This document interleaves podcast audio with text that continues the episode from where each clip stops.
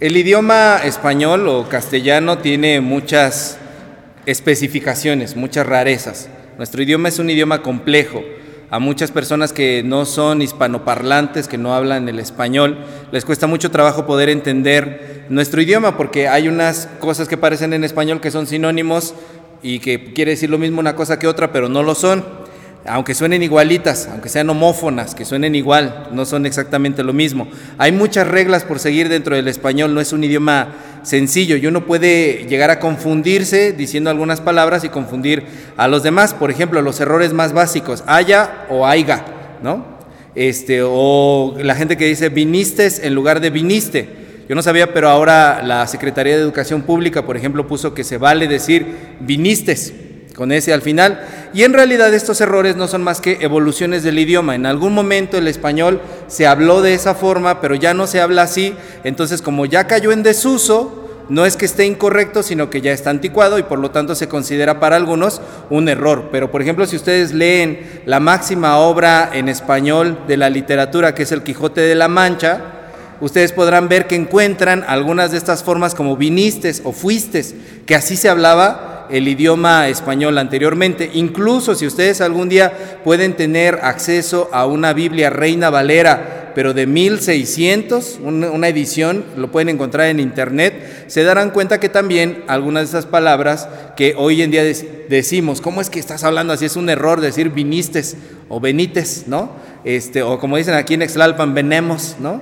Eh, eh, eso no es que sea un error, sino que se utilizaba así en algún momento y ahora pues ha caído en, en desuso, ¿no? Y por ejemplo, hay otras cuestiones bastante, de bastante fineza. No es lo mismo decir as con S al final de haber que as con Z al final de hacer, ¿no?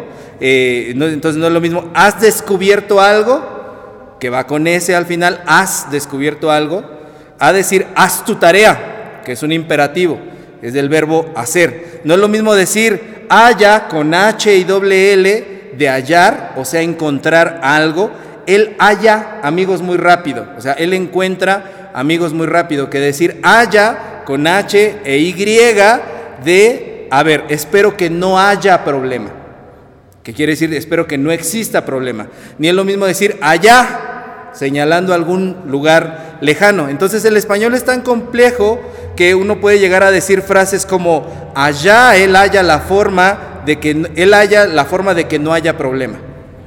Entonces es una, es una revoltura, ¿no? Cada uno de ellos lleva una especificación, ¿no? Y por eso a los extranjeros les cuesta tanto trabajo aprender eh, español, porque a veces ni nosotros mismos, como nativos del idioma, dominamos bien nuestro idioma español. Y dicen los expertos que en promedio todos los hispanoparlantes, en específico en México, utilizamos 500 palabras de las 93 mil disponibles. 500 palabras, de las cuales, pues no quiero decirles cuántas, pero muchas son groserías o palabras que no deberían de ser, ¿no? Entonces hay una infinidad, un mundo de palabras que no conocemos. Por eso cuando venimos a la Biblia, al texto bíblico, y nos encontramos con palabras, por ejemplo, sobre todo en Reina Valera 1960, en esta versión de la Biblia, nos encontramos con palabras como concupiscencia, vituperar, truanerías, euroclidón, Euroclidón es una palabra muy curiosa que está en Hechos 27, 14. Es un viento que viene del este o del, noreste. Ósculo, que aparece en primera los Corintios 16, 20, ¿no? Propiciatorio. Cuando escuchamos estas palabras decimos, ay, nanita, Jesús, Jesús, que se vaya el diablo y venga Jesús, ¿no? ¿Cómo es esto? Reprendo en esta hora toda palabra de muerte, que el enemigo se vaya porque a veces no entendemos bien el significado de estas palabras dentro de nuestro mismo eh, texto bíblico, ¿no? El español es complejo, no es tan fácil como a veces pensamos. ¿Y por qué les cuento todo esto? Porque el día de hoy, dentro del texto que leímos aquí en Juan 11, encontramos una peculiaridad del idioma. Por favor, abran la Biblia en Juan 11. Es el episodio de la resurrección de Lázaro. Y antes de la resurrección de Lázaro hay un encuentro de Jesús con Marta y posteriormente con María, estos tres hermanos que él quería mucho, Marta, María, Lázaro. Y aquí hay una curiosidad lingüística. Por favor, ¿podrían leerme en voz alta el versículo 21 y el versículo 32? Todos lo leemos parejito juntos si ya lo tienen. 21 y luego el 32. ¿Ya lo tienen? A ver, le damos lectura. ¿Qué dice?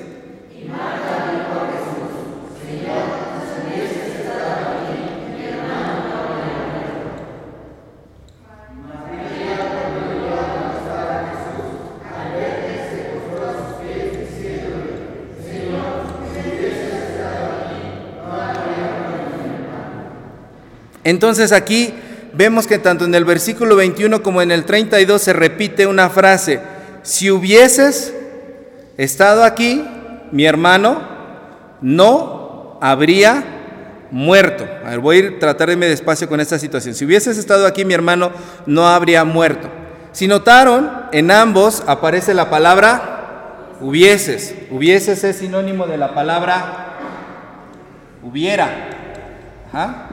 Dice, si hubieses estado aquí o si hubieras estado aquí, mi hermano no habría muerto.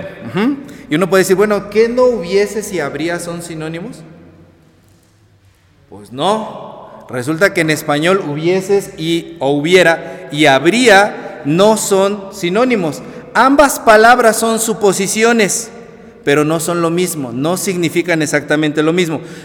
resulta que, para decirlo de modo súper simplificado, yo no soy maestro de español y si algún maestro español me escucha le pido perdón de antemano. Esta parte de habría, la palabra habría, voy a empezar desde acá, es el modo que se llama indicativo de hablar en el español, indicativo, y se utiliza para palabras que son situaciones que pueden pasar en la realidad. De forma real habría, podría pasar. Ahora, hubieses o hubiera son, está en el modo subjuntivo del español. Vaya usted a saber qué quiere decir eso, pero así es la regla. Subjuntivo del español.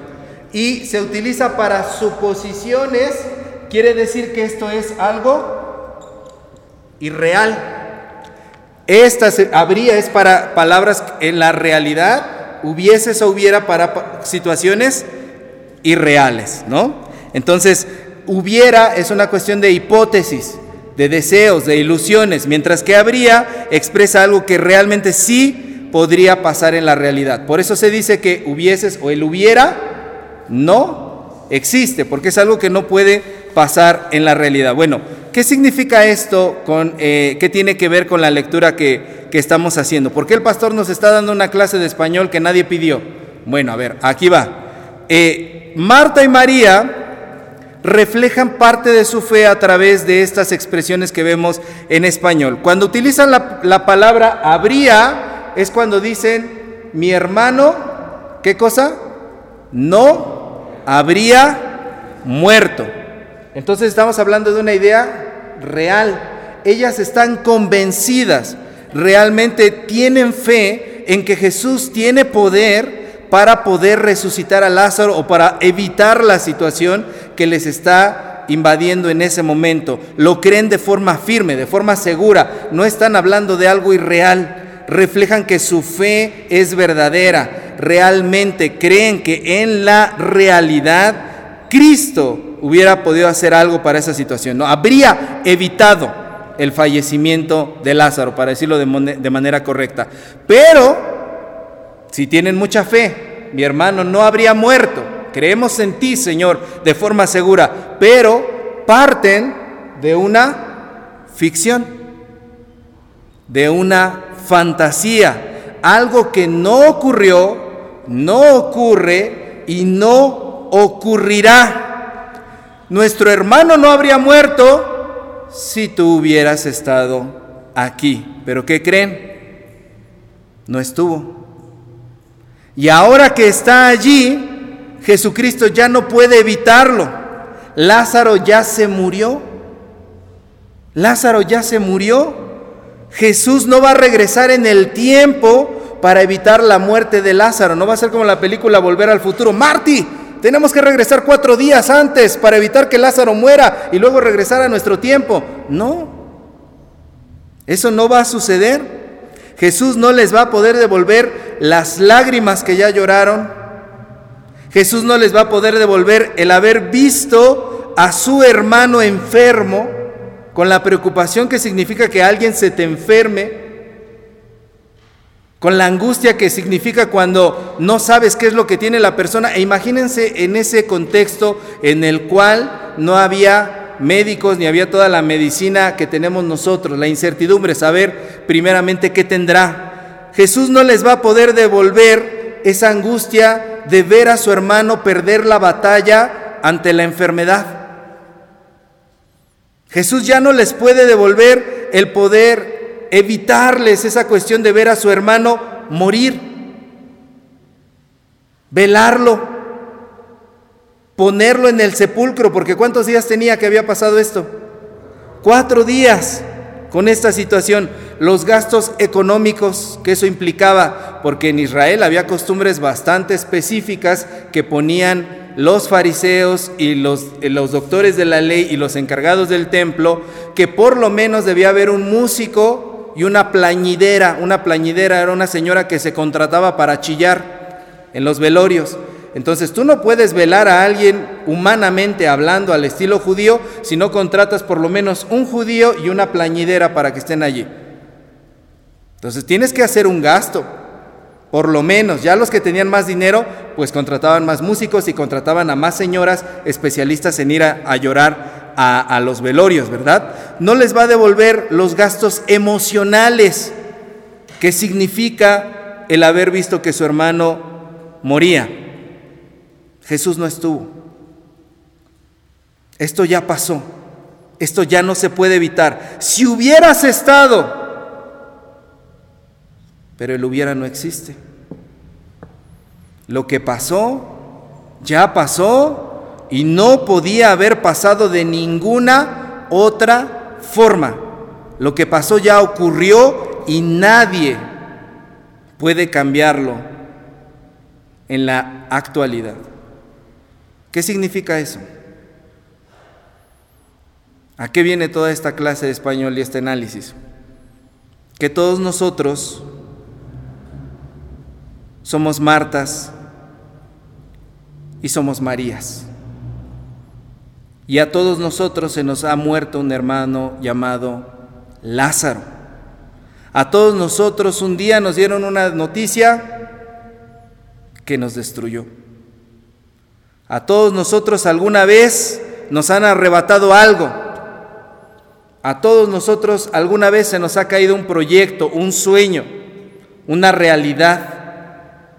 A todos nosotros en la realidad algo nos ha devastado, nos hemos muerto nosotros, se han muerto los nuestros, o se ha muerto parte de nuestro propio ser en procesos de la vida que son duros y difíciles de enfrentar. A todos aquí nos han ocurrido desgracias. Todos hemos llorado, todos hemos enfermado, todos hemos velado a alguien, todos hemos tenido problemas y a todos se nos ha roto algo de las manos sin darnos cuenta. Y nadie puede regresar en el tiempo a evitar que eso pasara. Nadie puede devolvernos el dolor, nadie puede devolvernos las lágrimas, las desveladas, la desesperación, el daño, la incertidumbre, porque el hubiera no existe. Y algunas personas llegan a decir, si hubiera conocido a Cristo, en esa época. Es irreal ese pensamiento. Si no hubiera sido así, si yo no hubiera dicho eso, si yo no hubiera actuado así, si no me hubiera comportado de esta otra manera, si hubiera hecho esto o aquello, si hubiera procurado poner más atención, si me hubiera percatado antes y un largo etcétera, etcétera, etcétera, etcétera de hubieras. Pero ya nadie puede hacer que el reloj vaya hacia atrás. Lo que pasó ya pasó y no pudo haber pasado de ninguna otra forma. Este es un principio que enseñan los tanatólogos. Los tanatólogos dicen, deja de culparte, porque la primera sensación del ser humano son estos delirios de omnipotencia, de ser todopoderosos. Yo hubiera podido evitar esta situación si hubiera hecho esto o aquello. Y los tanatólogos dicen, no, Deja de culparte. La realidad ya está allí. Ahora lo que importa es qué haces con esa realidad. Y entonces es ahí donde se vuelve relevante volver a ver a Marta y a María en el texto del día de hoy, porque ellas nos dicen qué es lo que podemos hacer. Aunque ellas también llegan a partir de una ilusión y de una falsa idea, ellas nos muestran que la respuesta está en que ahora que la realidad ya está así como está, la respuesta está en tener una fe segura una fe firme, tan segura como ellas cuando dicen, mi hermano no habría muerto. Tienen la convicción real, al 100%, de que Cristo tiene poder. Y la realidad puede ser dura y decir, sí, Lázaro ya se murió. Jesús no estuvo allí para evitarlo, pero en Juan 11 Jesús aparece para resucitarlo. Jesús no evitó que se muriera, pero Jesús aparece para resucitarlo. Sí, lo que te ocurrió ya te ocurrió, pero si tú pones tu fe en Jesucristo, segura, firme, con esa convicción, de manera real, Él hace que eso que te ha sucedido, eso que ahora está muerto, pueda resucitar. Porque Jesucristo no dice, sí, yo lo resucitaré después a Lázaro.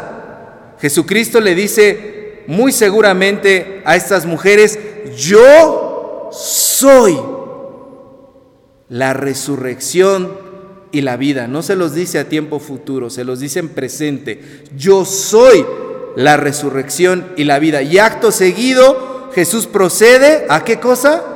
a resucitar a Lázaro.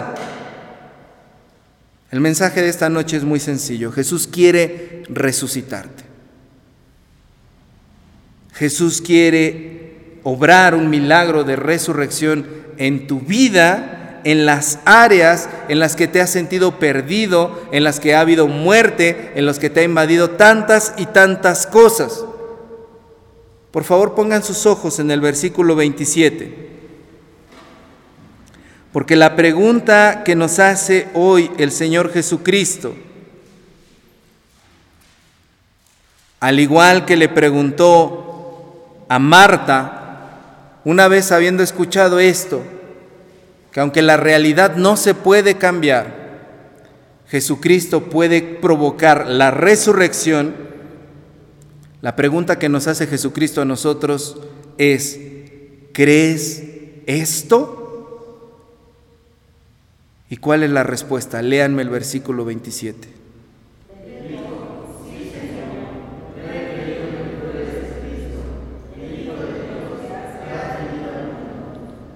Ahora sin él le dijo, no lean el le dijo. ¿Crees esto?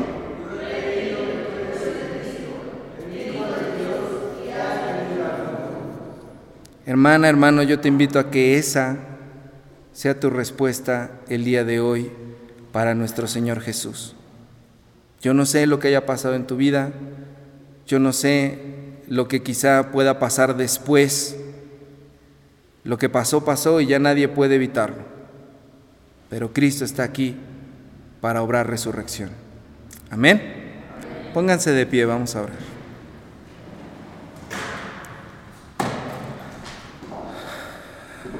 amado Señor de la vida, Dios de vivos, Dios que actúas infundiendo aliento de vida desde el principio de la creación.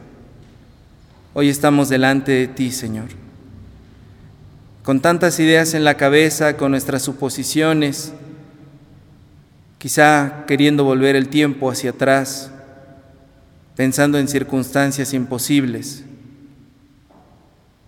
retorciéndonos quizá la cabeza con ideas que no pasaron ni pasarán.